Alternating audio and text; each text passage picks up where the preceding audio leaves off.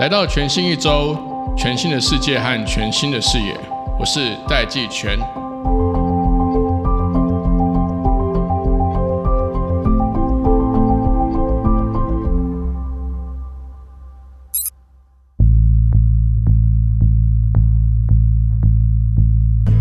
这一集的全新一周，想要分享给大家的内容，是我采访红海董事长刘阳伟，和董事长聊一聊红海在二零二二年的布局。这原本其实是一场录影，红海的摄影棚里停着两台红海研发的电动车，Model C 和 Model E，我们就坐在电动车前面访谈，近看新车，更能感受到这两台车的科技含量。车子非常有型。访谈里，我们讨论了元宇宙以及量子电脑，红海都展现了强烈的企图心。表示红海不会缺席，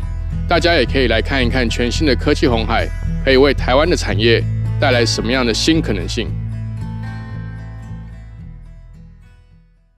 第一个问题，想要先请教刘董事长，就是最近我们听到 Google 投资红海集团旗下的华汉公司，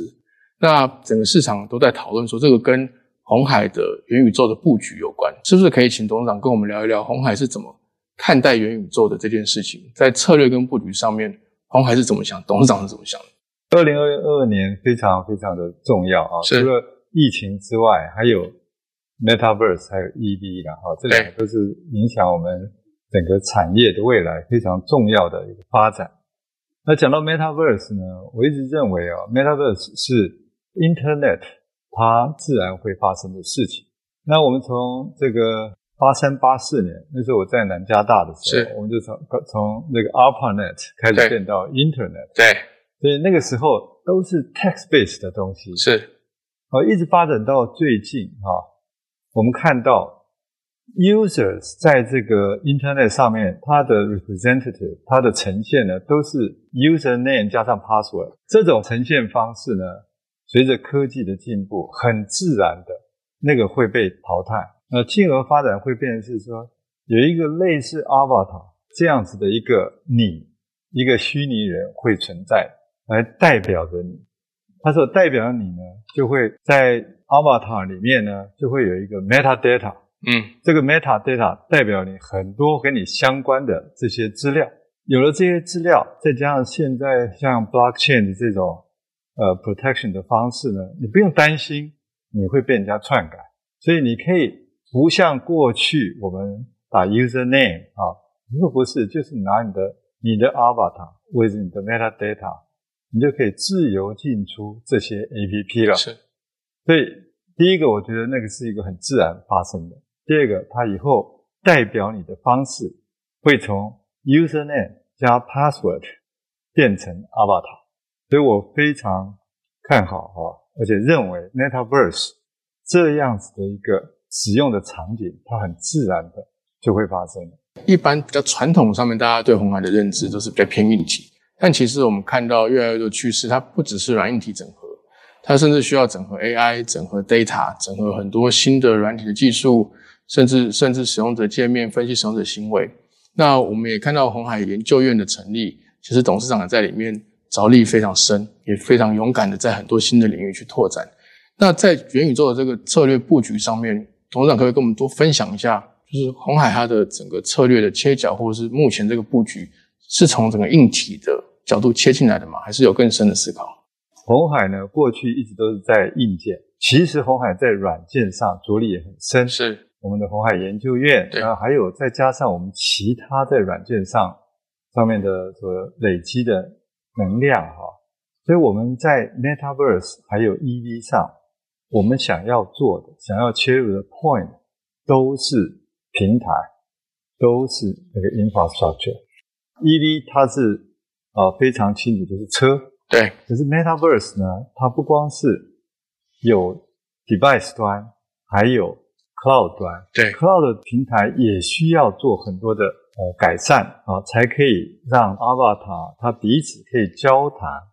或是他们在交谈的时候。可以同步。我举个例来讲说，像我们现在在用 video conference，如果大家一起讲话，因为声音 delay 都听不太清楚，那是做什么？那在 Metaverse 这是一定要解决的。董事长，就是我们刚刚看到这么多的机会，包含 Metaverse 或是 EV 的机会，其实它都是各项技术的不停的演变，才让这些以往不可能的事情变成可能，对甚至创造出很多新的想象。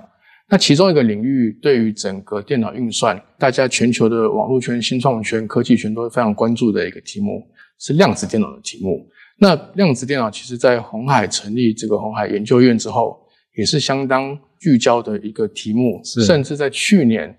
呃，双十二十二月十二号的时候，红海还举办了这个量子科技的共识论坛。从红海的角度，董事长怎么看说它的这个发展的这个策略跟这个你怎么看待这整个量子电脑的重要性？讲到那个量子电脑呢，其实我们看到也是一个呃必然发展的一个趋势了。是好，我们知道 Moore's law 在传统的这个电脑上已经走到了一个啊，瓶颈，对，走到了一个瓶颈，或是走到了一个要从电子 jump 到量子哦，那个就是规那个那样子的细腻的程度了对哈。在我们的 EV 上，我们也看到有一些应用啊，在过去可能用传统电脑计算的话，就很难能够呃做到的事情。对那在量子电脑呢，它诶能够很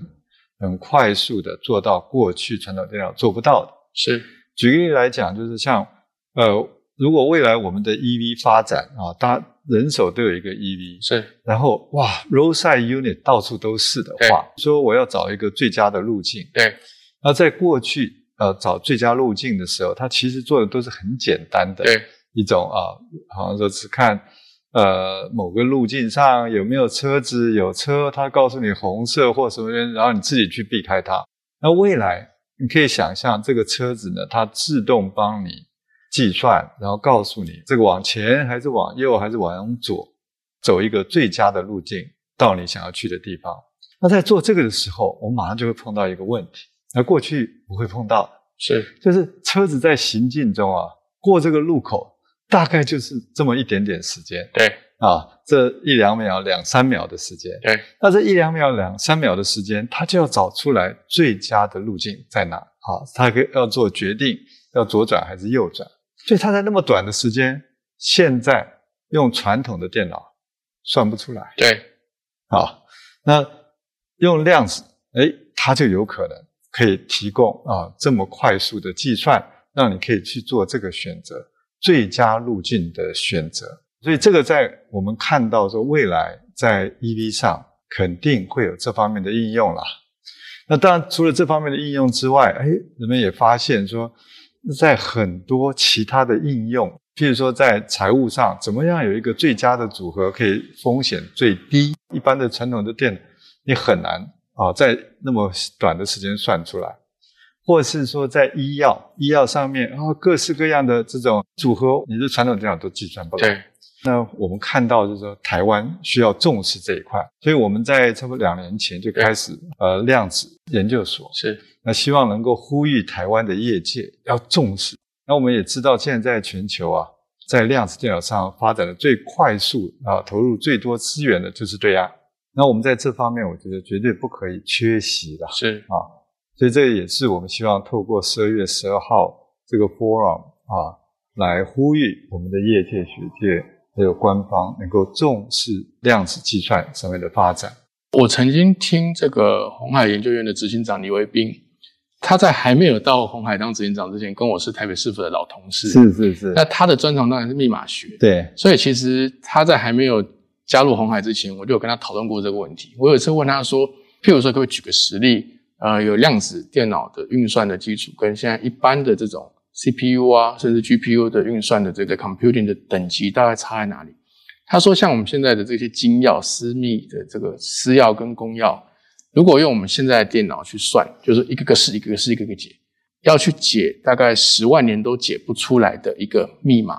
可能用量子电脑大概十秒钟就可以解出来。对对他说，他说那个 computing power 的这个强度就是强在这里。对所以那在这个方向上啊，其实我有一个很深的感觉是，红海好像跟以前大家所认知的这个代工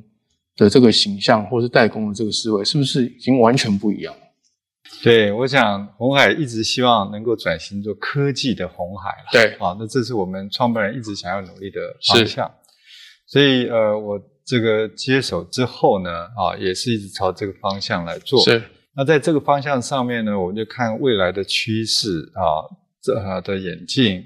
然后呃，我们就选择了三加三啊，然后创立了这个研究院是啊，去做这些事情。那过去我们也做了一些改变了，就是过去我们的研发哈，那在发展的部分跟研究的部分是合在一起，都在我们事业单位做的。是。那我现在把它切开。经过这样集中之后啊，我们的能量还有我们能够聚焦的能力变好很多啊，然后配合上我们三加三，所以哇，我们等于是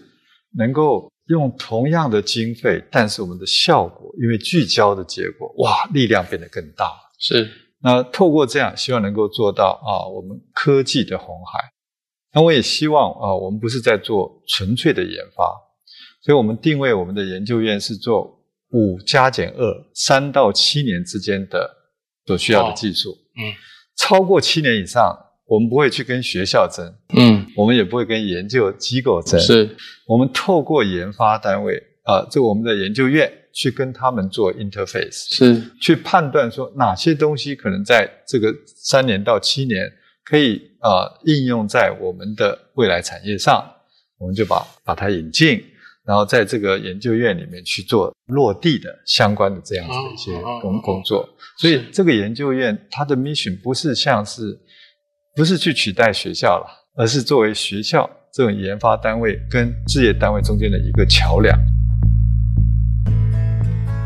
红海一直希望转型成科技的红海，姚董事长的三加三计划是强调电动车、机器人与数位健康，这是第一个三。这是红海未来三大核心集团全力投入的技术。另外一个三就是人工智慧、半导体和新时代通讯。台湾未来的定位即将迈向成为一个独有的面向世界的科技制造大国。也诚挚的邀请各位同样关注台湾发展的大家，用三到五分钟的时间完成科技报局正在准备的台湾产业科技趋势大调查。调查结束后，填过问卷的朋友们就会抢先收到我们独家专访刘董事长。惊喜开箱，红海即将上市的电动巴士影片，还有 Google 前台湾董事总经理简立峰剖析台湾关键软硬体商业机会与技术趋势。同时，大家也会得到一份由科技报局会诊制作大家的意见产出的二零二二产业科技趋势洞察报告。整个科技报局的团队，我们透过文章、影片、Podcast，甚至是实体活动，陪大家探讨创新科技、数位转型趋势。我们重视社群的观点。谢谢在 Apple Podcast 上留言的听众朋友，各位的回馈或鼓励是我们产制内容的重要动力。感谢大家在选择多元的这个年代选择收听全新一周。我们每一周会更新一集，希望你在收听的平台上按下追踪、关注、订阅，才不会漏掉节目更新。也请大家记得在 Apple Podcast、Spotify 帮我们评分。科技报局会和你一起继续寻找未来定位的指引方向。我们收听全新一周，来面对全新的一周。